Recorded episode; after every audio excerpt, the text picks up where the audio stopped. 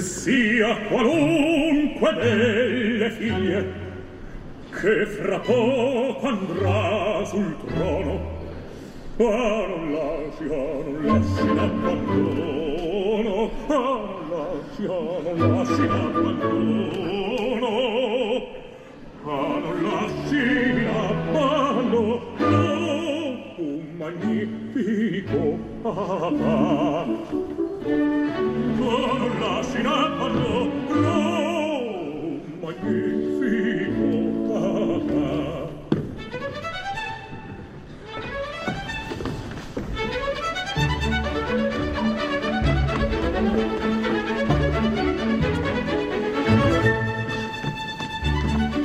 Già mi canti questo quello, conficcandomi un cantone, e cavallo si cappello, Incominci, sor barone, alla figlia sua reale, porterebbe un memoriale. Prenda poi la cioccolata e una doppia ben coniata, e una doppia ben coniata, faccia intanto scivolar, e una doppia, e una doppia, faccia intanto scivolar. Io rispondo, Eh sì, vedremo. Già è di peso. Parleremo. Da palazzo può passar, sì, da palazzo può passar. Già è di peso, sì, vedremo. Ah, da palazzo può passar.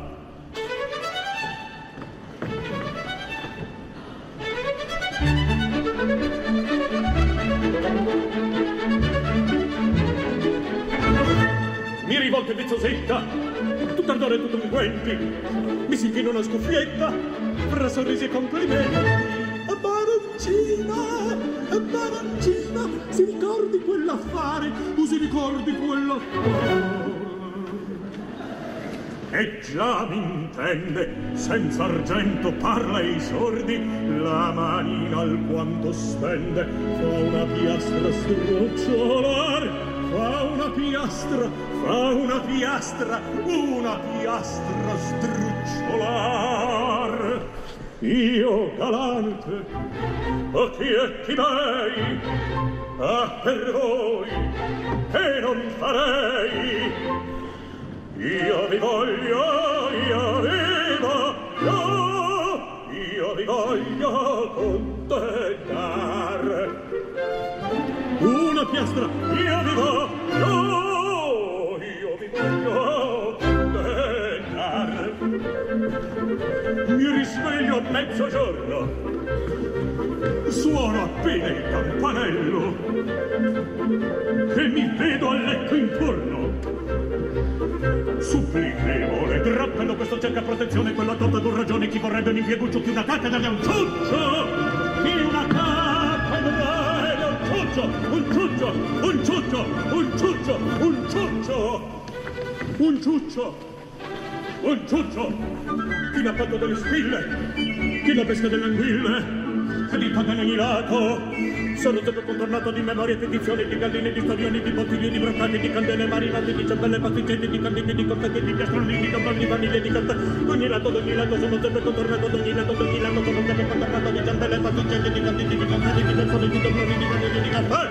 Basta, basta, basta, basta, non portate, non portate, terminate, terminate, ve ne andate, ve ne andate, non portate, non portate, basta, basta, in carità, cerro l'uscio, catenato, cerro l'uscio, catenato, il fortuno, seccatori, fuori, fuori, via da me, fuori, fuori, fuori, fuori, via, via da me, cerro l'uscio, catenato, cerro l'uscio, catenato, il fortuno, seccatori, fuori, fuori, via da me, fuori, fuori, fuori, fuori, via, via da me, presto, presto, via di qua, presto, presto, via di qua, via di qua, via di qua, via di qua, via di qua.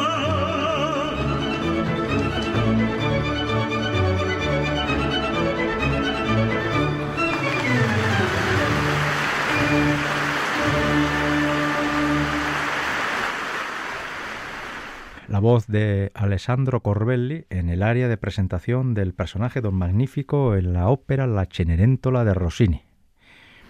Eh, así hemos comenzado este programa, aquí en Radio Vitoria, el programa que semanalmente dedicamos a la ópera y que hoy vamos a tratar un tema eh, al que ya venía hace tiempo queriendo hincar el diente porque siempre, como aficionado, mm, pero siempre me ha sorprendido, ¿no? Yo recuerdo la primera vez en la vida que oí este modo de canto me quedé realmente eh, pasmado. No, no pensé que alguien pudiera cantar así. Y es que hoy vamos a dedicar todo nuestro programa a ejemplos del canto silabato. Ese canto que habrán podido apreciar al final de este aria, donde Alessandro Corbelli eh, de, repente ha cogido velocidad y ha ido eh, diciendo a unas, a unas velocidades realmente increíbles, un texto muy rápido que se torna casi casi incomprensible en algunos casos literalmente incomprensible porque la gente no pronuncia nada, lo que hace son ruidos, porque para todo hay que hacerlo bien o hay que hacerlo mal y hay gente que lo hace muy mal. Y este es el motivo al que vamos a dedicarle hoy, eh, al canto silabato.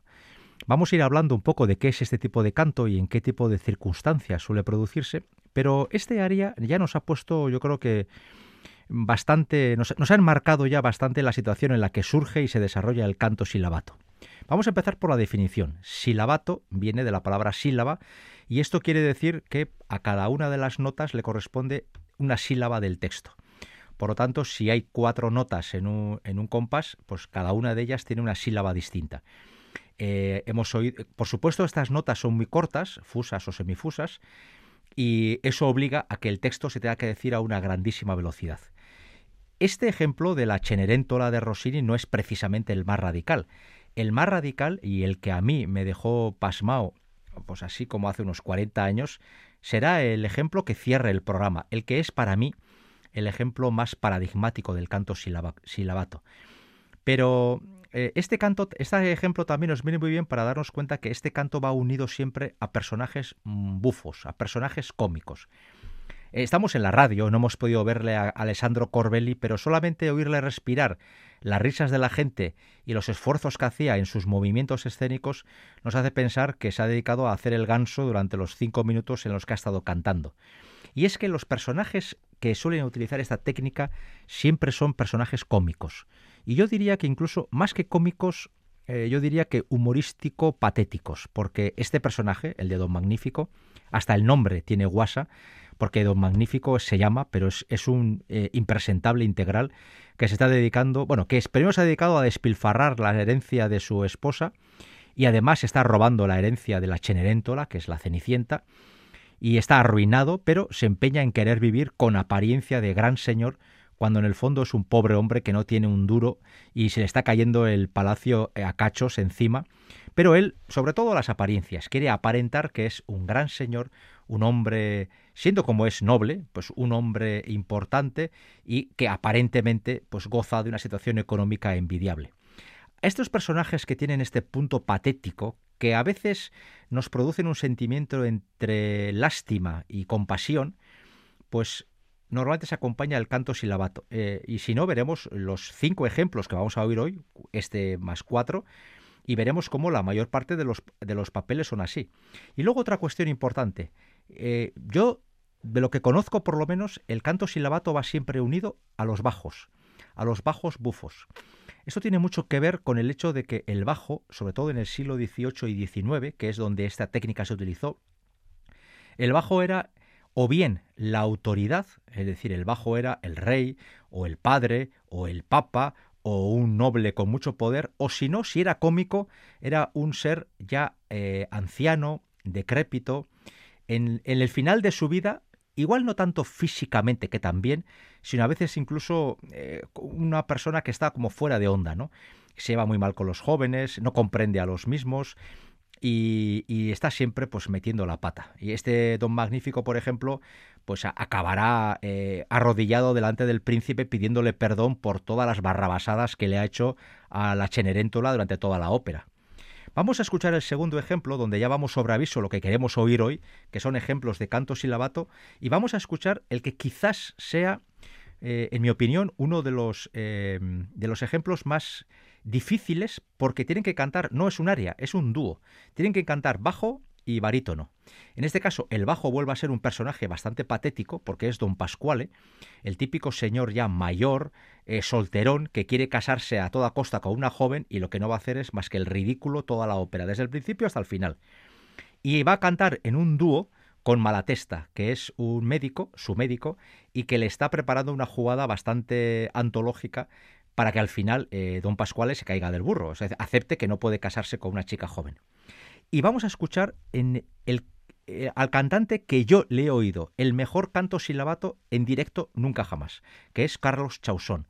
Un aragonés que quizás no tenga el nombre de otros grandes cantantes del Estado, pero a mí me parece uno de los cantantes más inteligentes, honrados, profesionales y pulcros que han existido en la lírica española en los últimos 30-40 años.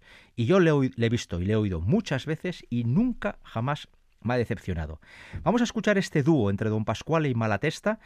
Don Pascuale, el patético, es Carlos Chausón y Malatesta, el maquiavélico, es Luis Sintes. Y vamos a escuchar este dúo y luego seguimos hablando un poquito más de esta técnica de canto.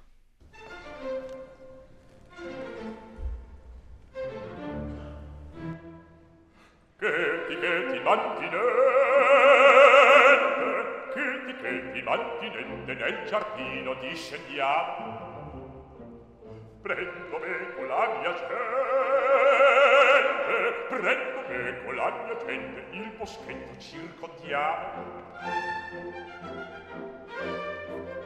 e la coppia sciagurata a un mio cenno imprigionata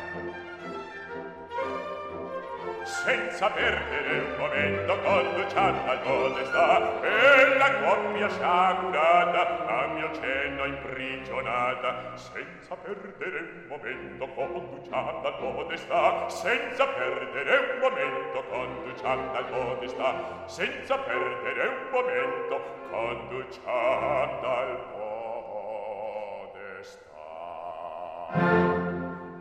io direi sentite un po' due soli, noi due soli, noi due soli andiamo sul lodo. Nel boschetto ci accostiamo, nel boschetto ci accostiamo e in tempo ci mostriamo. E tra preghi e tra minacce d'avvertir l'autorità, ci facciamo dai due me perché la cosa desta e la preghietà non accetta avvertir l'autorità. Ci facciam dai due promettere che la cosa resti là ci facciam dai due promettere che la cosa resti là ci facciam dai due promettere che la cosa resti là. e si fatto scioglimento poco pena al tradimento. Riflettete mia sorella. Vada fuori di casa mia vada fuori di casa mia altri patti non può fare è un affare delicato delicato delicato o bel ponderato ponderato ponderato.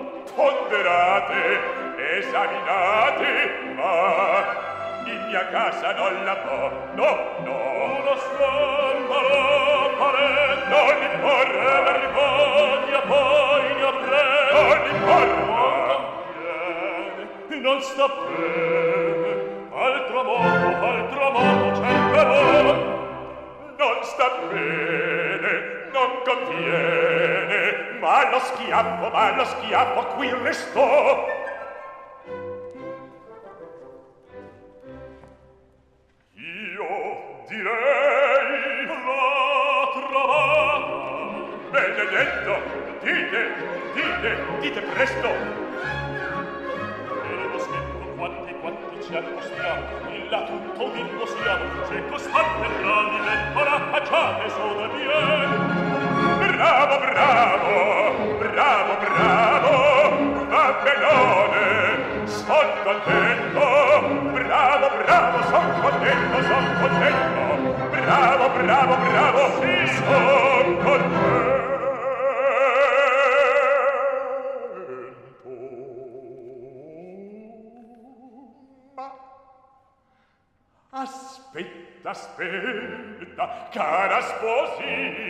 la mia vendetta già s'avvicina, già già ti preme già t'ha raggiunto, tutto il non tutto l'hai da scontare.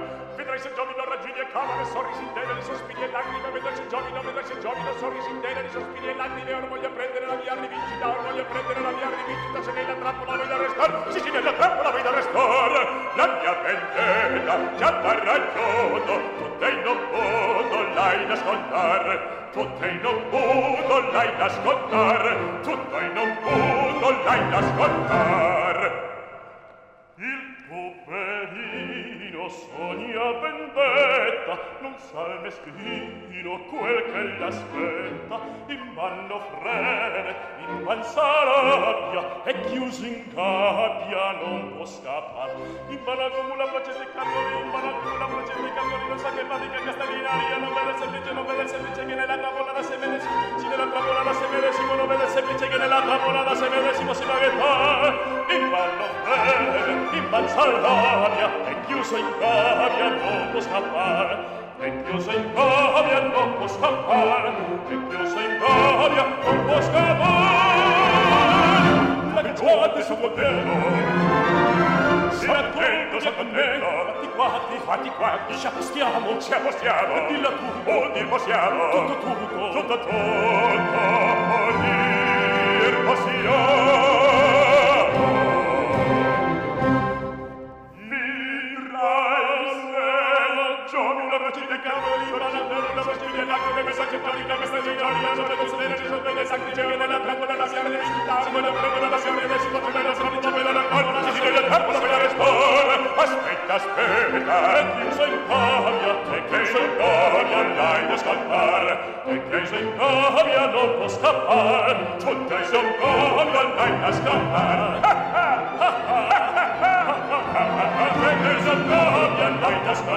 Ha ha ha!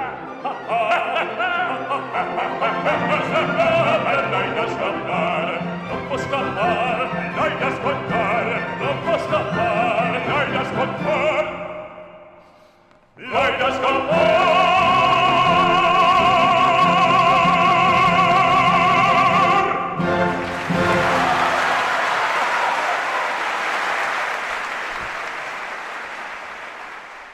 querer entrar en comparaciones, pero desde luego el nivel que marca Carlos Chausson es se le entendía todo, hasta cuando habla como si estuviera, vamos, como si estuviera en un ave montado ahí pasando a toda velocidad.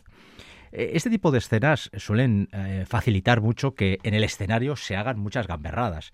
Y bueno, yo le he visto a Carlos Chausson encima de una moto cantando esto, simulando que va por una autopista a toda velocidad, y la verdad es que te reías, porque tiene, vamos, Amar es, él es, en el buen sentido, es un ganso integral y te ríes mucho con él. Tiene una vis cómica excepcional y es un grandísimo cantante que ya está prácticamente en su retirada, pero que ha sido un, lujo, un lujo para los teatros eh, de ópera, porque en estos papeles ha sido un grande. Eh, vamos a otro personaje que también que tiene ese punto patético, ¿no? Ese, el Elisir d'Amore. Elisir d'Amore es muchísimo más, por suerte, que una furtiva lágrima, ¿no? Y en esta ópera hay un personaje que es el de Dulcamara, que, que aparece el último en escena. Hay cinco personajes y el último que aparece es Dulcamara, pero luego se convierte en un personaje muy importante porque él es el que genera eh, el hecho más importante, que es el de crear el elixir de amor, que por supuesto no existe.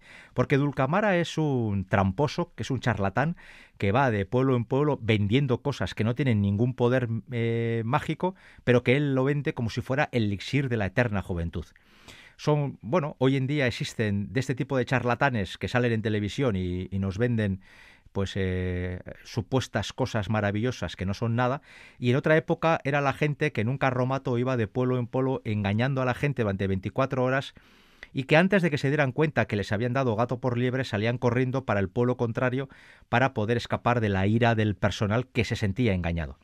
Dulcamara cuando entra en escena canta un aria que es bastante larga y que bueno que, eh, que le exige mucho al cantante porque por cierto este canto silabato le exige al bajo tener una gestión del aire excepcional.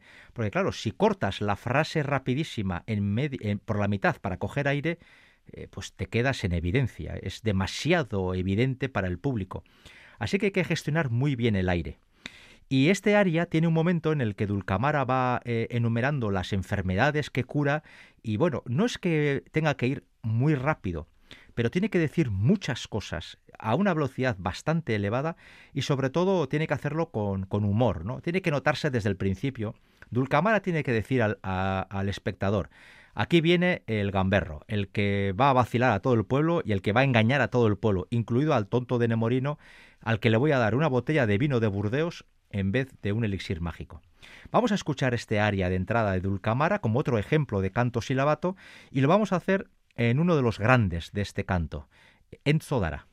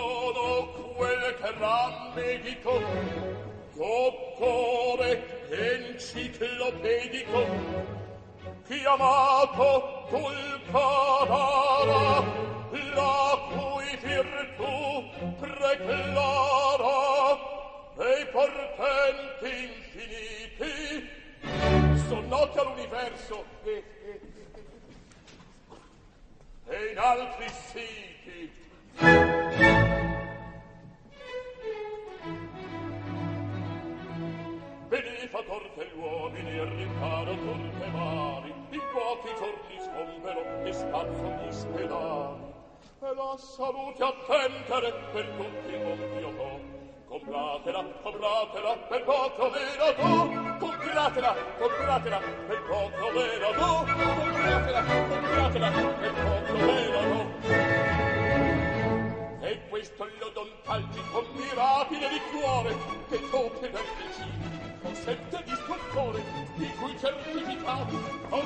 si vogliate incontrarvelo nel alzasse il colore per questo mio specifico simpatico prolifico con un settuagenario e quale tuttinario nonno di dieci baffoli ancora diventò di dieci o venti baffoli il nonno diventò per questa coppesana io breve settimana io d'una flicca viva mi piangerete solo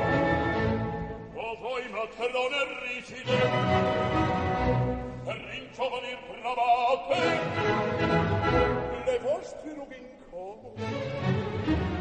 con esso cancellate volete voi donzelle e liscia per la pelle voi giovani calanti per sempre avere amanti. Comprate il mio specifico per poco ve lo do per poco ve lo do per poco ve lo do da bravi giovanotti, da bravi pituti, che d'un frattigno specifico per poco però do e i mobili paralitici spedisce gli accopletici, gli acatici, gli asfitici, gli estetici, gli diabetici, cuori scitti impallitici, e strofole racchittili, persino il mal di fegato che in moda diventò.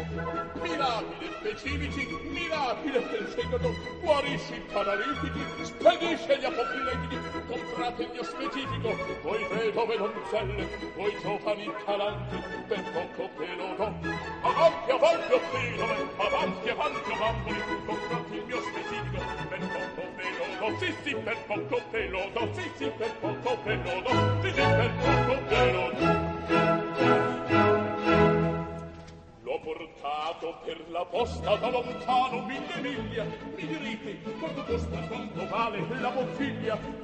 Cento scudi? No! Trenta? No! Venti? Nessuno si scommetti per provarvi il mio contento di sia di concolimento uno scudo buona gente io vi voglio regalar uno scudo che la gente più amor non si può dar non si può dar non si può dar non si può dar ecco qua così stupendo si balsamico impedisire tutta Europa sa ch'io vento niente men che annoverire ma siccome pur palese ch'io son nato nel paese per tradira voi lo cielo sol tradira voi richiedo che cano tromba.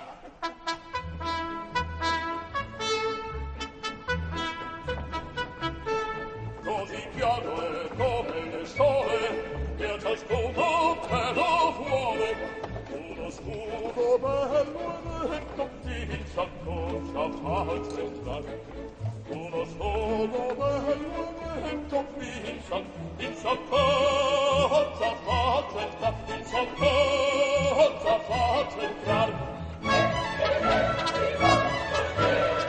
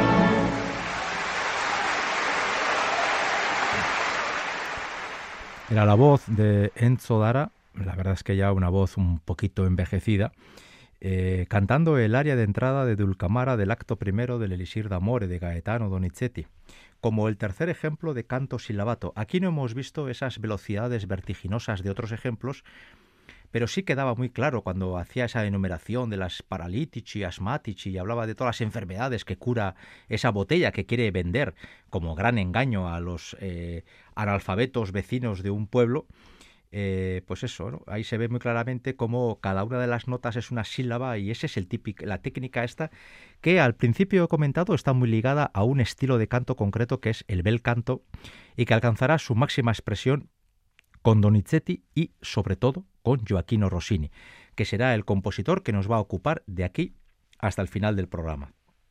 Esto es Radio Vitoria y este programa es Ópera On, la cita semanal con la ópera. Estamos construyendo la propuesta número 228 entre Yanire Aspuru en el apartado técnico y un servidor Enrique Berta ante el micrófono. Estamos escuchando hoy ejemplos de canto silabato y hemos escuchado hasta ahora el canto de un patético padre arruinado que quiere simular más, de un solterón que quiere casarse con la mujer más inadecuada y de un vendedor de humo que se dedica a engañar a la pobre gente analfabeta de los pueblos. Y nos queda volver a reiterar en el primer padre, porque vamos a escuchar un segundo ejemplo de la Cenerentola, para terminar el programa con el ejemplo, para mí, al menos permítanme decir que es mi opinión personal, el ejemplo paradigmático de lo que es el canto silabato, que es eh, el área del doctor Bartolo de El Barbero de Sevilla, también de Rossini. Así que dos ejemplos rossinianos para terminar el programa y, eh, y ahora unos comentarios sobre este, sobre este tipo de canto. Eh, si nos fijamos, los ejemplos que vamos a oír hoy son todos cantantes italianos o del área cultural italiana, mediterránea. Carlos Chausón es aragonés, pero bueno, habla italiano perfectamente y el italiano se le hace una lengua muy accesible. Este tipo de canto en el que tiene que producirse un uso del lenguaje a, velocidades y o con intención cómica, para la gente que no controla el idioma se convierte en, eh, una barrera imposible de superar. Eh, en alguna ocasión me ha tocado escuchar alguna de estas áreas por cantantes del este europeos o del área germana, o incluso por ingleses, que no tienen al italiano como primera lengua y la verdad es que lo que dicen y digo lo que dicen por decir algo, lo que farfullan es cualquier cosa menos lo que pone el texto. Porque cuidado, se tendrá que decir todo muy rápido y en apariencia no se dice nada con sentido común, pero el texto está ahí, hay que decirlo. Y es, es bastante difícil eh, poder encontrar un cantante eh, en disco y por, en estudio más, es más fácil pero en directo es bastante difícil encontrar a un cantante que se le entienda todo lo que está diciendo de esa forma tan cómica y tan disparatada, ¿no? Porque texto existe. Y lo que ocurre, también es cierto que en muchas ocasiones el texto se repite una y otra vez, pero mm, nos ha tocado sufrir algunos cantantes que cuando llega a esta parte silabata, esta parte muy rápida, eh, farfullan una serie de sonidos sin ningún tipo de sentido, salen como pueden del charco, normalmente salen mojados de arriba abajo, y cuando llega la parte más tranquila, vuelven a cantar con, toda su voz y esta parte tan cómica y tan extrema la pasan como buenamente pueden. Eh, si eres además buen actor y eres capaz de engañar con tu movimiento escénico al público, pues igual ni nos damos cuenta. Pero bueno, los que tenemos alguna ópera encima, eh, la verdad es que, y, los que somos bastante escrupulosos con eso de entender el texto que se está cantando, eh, no nos engañan. Yo por eso he dejado queriendo a algunos cantantes fuera de, de esta, de esta lista de hoy. hemos oído a Corbelli, a Carlos Chausón, a Enzo Dara. Ahora vamos a escuchar enseguida a Paolo Montarsolo y otros, y luego acabaremos con el mismo Enzo Dara. Pero hay otros cantantes que, son italianos o que dominan el idioma, pero cuando llegan a estas partes exageran tanto la parte bufa que al final lo que cantan no tiene nada que ver con lo que está en la partitura.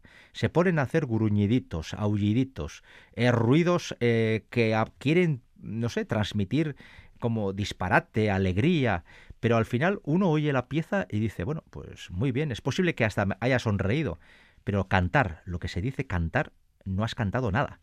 Nada de lo que está en la partitura. Te has inventado una pieza, has hecho el gamberro durante 3, 4, 5, 8 minutos, pero la partitura te la has pasado por el arco del triunfo. Y eso pasa bastante. Sobre todo pasaba antes donde hay cantantes que hoy, por ejemplo, los podemos encontrar en muchísimos discos de óperas completas, que oídos hoy en día, a mí personalmente me provocan auténtico estupor, y yo digo, no sé si la gente de antes era sorda o, es que yo y los, de ahora nos hemos vuelto muy raritos, pero, pero no cantaban.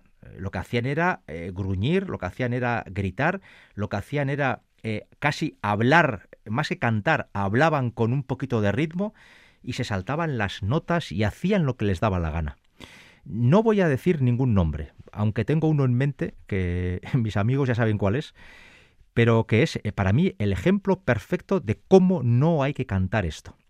Y ya de paso aprovecho esto para decir que dentro de unos, dentro de un tiempo, tengo la idea de hacer un programa, el primero que quiero hacer de varios, si espero que tengo la oportunidad de seguir en esta casa, de, de hacer el primer programa de versiones comparadas, es decir, de coger un área muy conocida o no, y poner dos versiones. Y no digo una buena y una mala, sino dos versiones distintas, para que podamos apreciar cómo, incluso siendo las dos muy buenas, se puede cantar lo mismo de una forma radicalmente distinta. Y esto lo digo porque hace no mucho una persona que escucha el programa me dijo que a ella le parecía, a esa persona le parecía que todo lo que yo ponía era estaba muy bien cantado y que yo a veces decía, pues no está bien cantado o, y me decía, pues yo en casa lo he oído y me parece una maravilla. Y yo lo puedo entender, porque muchas veces eh, la gente no llega a tener esa curiosidad de comparar cosas, ¿no? Y tengo pensado hacer varias, varios programas de versiones comparadas, en algún caso con dos buenas versiones, pero muy distintas para que la gente vea, y en otro caso, y ahí, ahí tengo bastante maldad, entre una grandísima versión de un área y un desastre absoluto, ¿eh? para que veamos, por lo menos en mi opinión, cuáles son las enormes diferencias que hay a la hora de abordar la misma partitura. Pues bien, estos papeles bufos suelen ser los más predispuestos a quedar totalmente desfigurados cuando el bajo en cuestión se le ocurre decir, bueno, como esto no lo puedo cantar, en vez de cantarlo, lo que voy a hacer es rebuznar un rato, voy a hacer el bobo en el escenario, la gente se ríe y al final me aplauden igual. Y eso pasa, ¿eh? Que conste que eso pasa. Vamos con el cuarto ejemplo. Volvemos a la Cenerentola, que es una ópera para este tema bastante recurrente.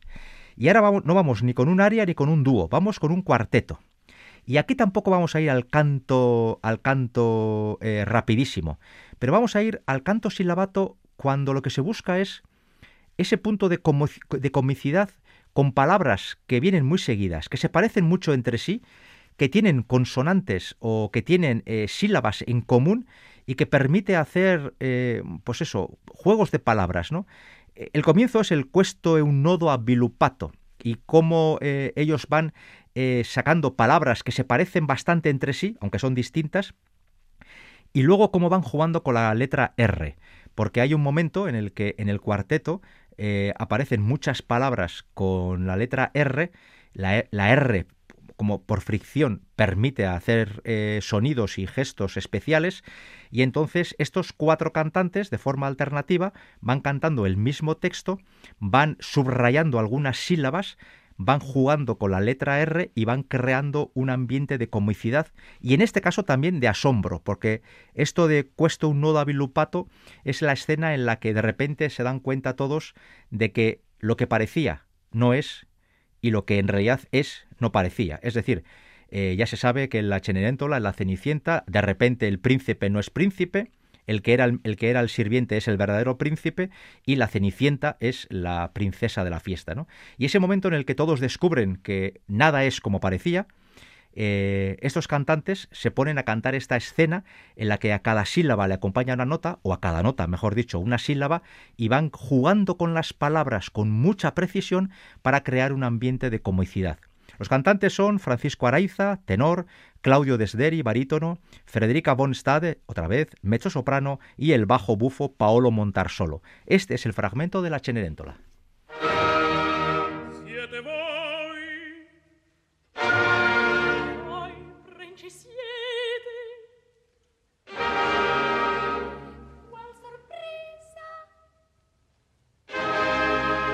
Il caso è bello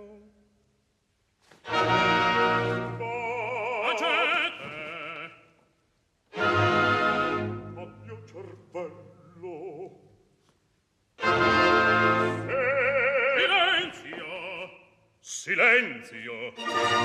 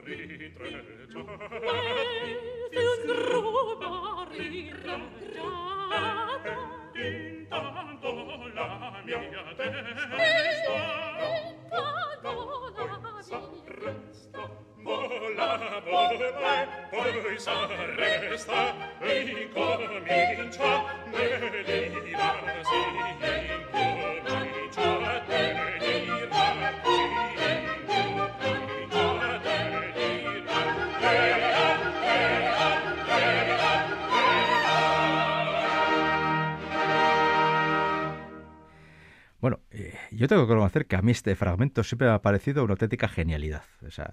y, mi admiración por Rossini, yo que soy bastante germano en esto de la música y bastante moderno, eh, a mí Rossini cuando hace estas cosas me deja totalmente fuera de juego. Y este fragmento, además, es el ejemplo perfecto del canto silabato, ¿no? Porque son ocho sílabas, ocho notas. Question, no, do.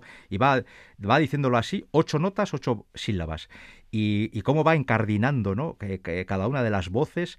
En ocasiones alguna de ellas sale a hacer algún juego floral, vuelve otra vez al redil, se vuelve a, encardinar con el resto de las voces. A mí me parece un ejemplo precioso. Y es un fragmento. Bueno, La Cenerentola es una ópera que en su terrible sencillez es una obra genial. Bueno, nos queda solamente un ejemplo, el último, al que ya he dicho creo que dos veces, que para mí es el paradigma del canto silabato. Y pertenece este fragmento del el área del doctor Bartolo al Barbero de Sevilla, de Rossini, que pasa por ser una de las ocho o diez óperas más famosas de la historia. De esta ópera, eh, muchísima gente conoce el famosísimo Largo al Factotum, la presentación de Fígaro, ¿no? cuando él canta lo, grande que es en Sevilla. Otros eh, preferirán las arias de Rosina, una voce poco fa, o otros preferirán el Cesa di più resistere del conde Almaviva, pero eh, incluso otros preferirán eh, la calumnia, ¿no? La, la, voz, en la voz de don Basilio, el profesor de música, que es otra de las grandes áreas de esta ópera. Vamos, esta ópera está cubierta de momentos muy conocidos para cualquier aficionado a la ópera y suele quedar en segundo plano el único, el único momento de lucimiento personal del doctor Bartolo. Y el doctor Bartolo tiene el área en el que el canto silabato aparece en su máxima expresión. Bien, eh, yo le, encuentro la siguiente justificación. Eh, el conde Almaviva es, un noble, un noble enamorado, joven, impulsivo, pero noble, al que se le supone una categoría social, económica y personal eh, evidente. Rosina es una mujer educada, una mujer cultivada, También es impulsiva por joven y por enamorada, pero es una mujer y, sabe estar en su sitio. Eh, Fígaro es un pícaro y es de la, de la plebe, o sea, no, no, tiene categoría social, con lo cual no se le puede exigir mayor señorío y sin embargo es un poco el, leitmotiv o, la máquina sobre la que se desarrolla todo el, el drama del Barbero de Sevilla. Don Basilio es un profesor de música, digamos que un hombre de nivel intermedio socialmente hablando, tampoco tiene un gran protagonismo, pero es, es una persona eh, cultivada en, las artes, eh, que es profesor de, de, canto de la joven Rosina, y el doctor Bartolo es el personaje patético de esta ópera, porque es el solterón muy mayor que está empeñado en secuestrar, en mantener encerrada en su casa a Rosina, una chica muchísimo más joven con la que se quiere casar, y es incapaz de darse cuenta que Rosina lo que hace es beber los vientos por un joven del que no sabe ni su nombre, pero del que se ha enamorado, que luego resulta ser el conde de Almaviva. Y este señor patético, en un momento dado, se va a dar cuenta que Rosina mantiene correspondencia clandestina con alguien, y va a ir a donde está Rosina y le va a decir a un doctor de la mia sorte, ¿no? A un doctor de mi categoría, tú pretendes engañarme a mí. Y va a ir con unos aires de persona importante, de persona eh, responsable, madura, cuando en el fondo no está haciendo más que el ridículo, porque eh, Rosina es que ni puede plantearse siquiera tener una relación, a menos un matrimonio, con un señor tan distinto, ¿no? Sin embargo, eh, este doctor Bartolo pues tiene ese punto de patetismo que, que produce una cierta lástima, porque al final al pobre todo le sale mal es lo que en las películas llamamos ese el, pequeño el pequeño diablo ese al que, a pesar de que intenta ser malo, al final de, tonto que es, te inspira lástima, ¿no? Más que, más que miedo. Es, eh, el, quiere ser un personaje desagradable y en el fondo es un pobre hombre que está lleno de complejos y comete error tras error, error hasta al final quedarse solo. Pues en este área, en el acto primero, cuando se da cuenta que algún folio que tenía el doctor Bartolo se ha utilizado para una carta clandestina, ahí va a aparecer con, todas, con todos sus aires de grandeza delante de la pobre Rosina, a la que va a intentar atemorizar con su categoría económica, social, eh, cultural. Pero eh, el pobre Bartolo no va a conseguir nada excepto hacer el ridículo, porque Rosina no le toma en serio. Y el público lo que hace es eh, reírse. Entonces canta este aria a un doctor de la mia sorte, en la que en la primera parte tenemos la recriminación, ¿no? ¿Cómo puedes hacerme a mí esto? Y se canta, digamos, por así decirlo, de una forma convencional. Y en la segunda parte, cuando dice qué castigo le va a colocar y que le va a mantener encerrada en la casa sin que tenga contacto con nadie, es cuando se lanza a un canto desaforado donde hay que hacerlo muy bien para hacerlo como está escrito.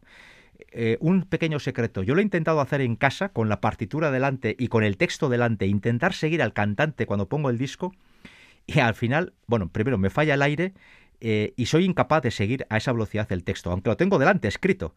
Y bueno, la verdad es que yo mismo me río de mi impericia y bueno, e, evidentemente todo esto lo hago sin que haya, haya nadie delante. ¿eh? Mi capacidad de hacer el ridículo tiene un límite.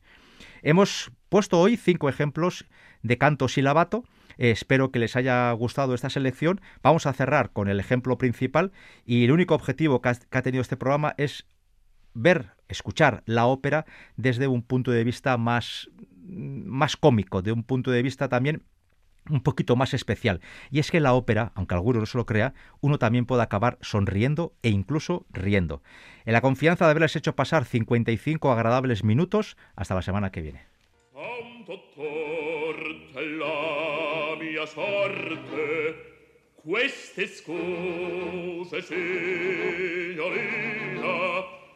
quando parla vi conosci oh mia carina un po' meglio in postura meglio meglio meglio meglio. Vi conosci oh mia carina un po' meglio in postura meglio meglio meglio meglio.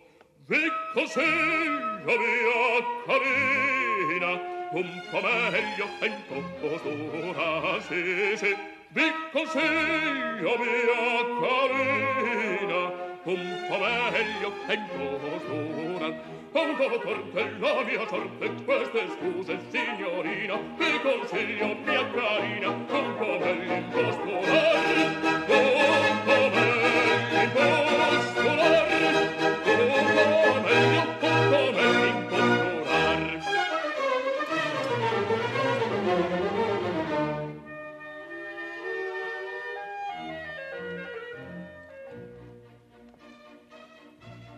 confetto alla ragazza. Il ricamo sul tamburo. Vi scottaste e via e via. Ci vuole altro figlia mia per potermi corbellar. Altro altro altro altro. Ci vuole altro figlia mia per potermi corbellar altro, altro, altro, altro. Perché manca là quel foglio? Possa per codeste imbroglio. Perché manca là quel foglio? Sono inutili le smorfie. Fermala, non mi toccate. Fermala, non mi toccate. No, figlia mia. ch'io mi lasci in pinocchia no figlia mia non lo sperate. Che io mi lasci in pinocchia quando per quella mia sorte quete scuse signorina vi consiglio mia carina un po' meglio imposto un po' meglio imposto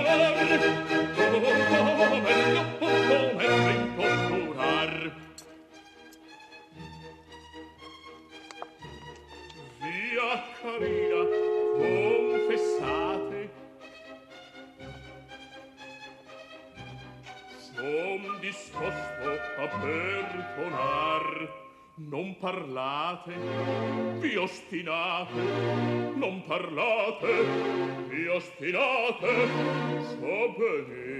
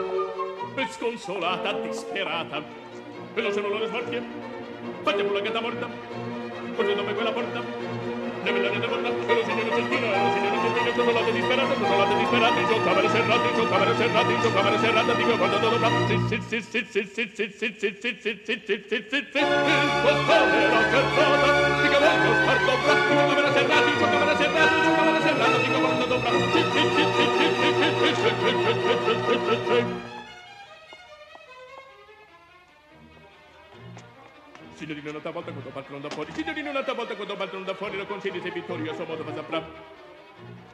Signorina un'altra volta quando partono da fuori. Signorina un'altra volta quando partono da fuori Lo consigli se vittoria suo modo ma saprà. E non se non le smorfie Faccia pure gatta morta Faccia pure, faccia pure, faccia pure gatta morta. Cospetto per quella porta Cospetto per quella porta Ne mellare, ne mellare, ne mellare una potrà. Cospetto per quella porta Ne mellare una potrà. E Rosina innocentina e sconsolata, disperata. E non c'erano le smortie, mettiamo la gatta morta, questa dove quella porta, ne me la date morta, e l'usina di gentina, l'usina di gentina, sconsolata, disperata, sconsolata, disperata, in soccamera serrata, in soccamera serrata, in soccamera serrata, piccolata, dottore. Un dottor della mia sorte, non si lascia tinchino car loro un dottor della mia sorte non ostinati al timpino chiam e Rosina innocentina sconsolata disperata di sua camera serrata di io voglio star dovrò di io voglio star dovrò di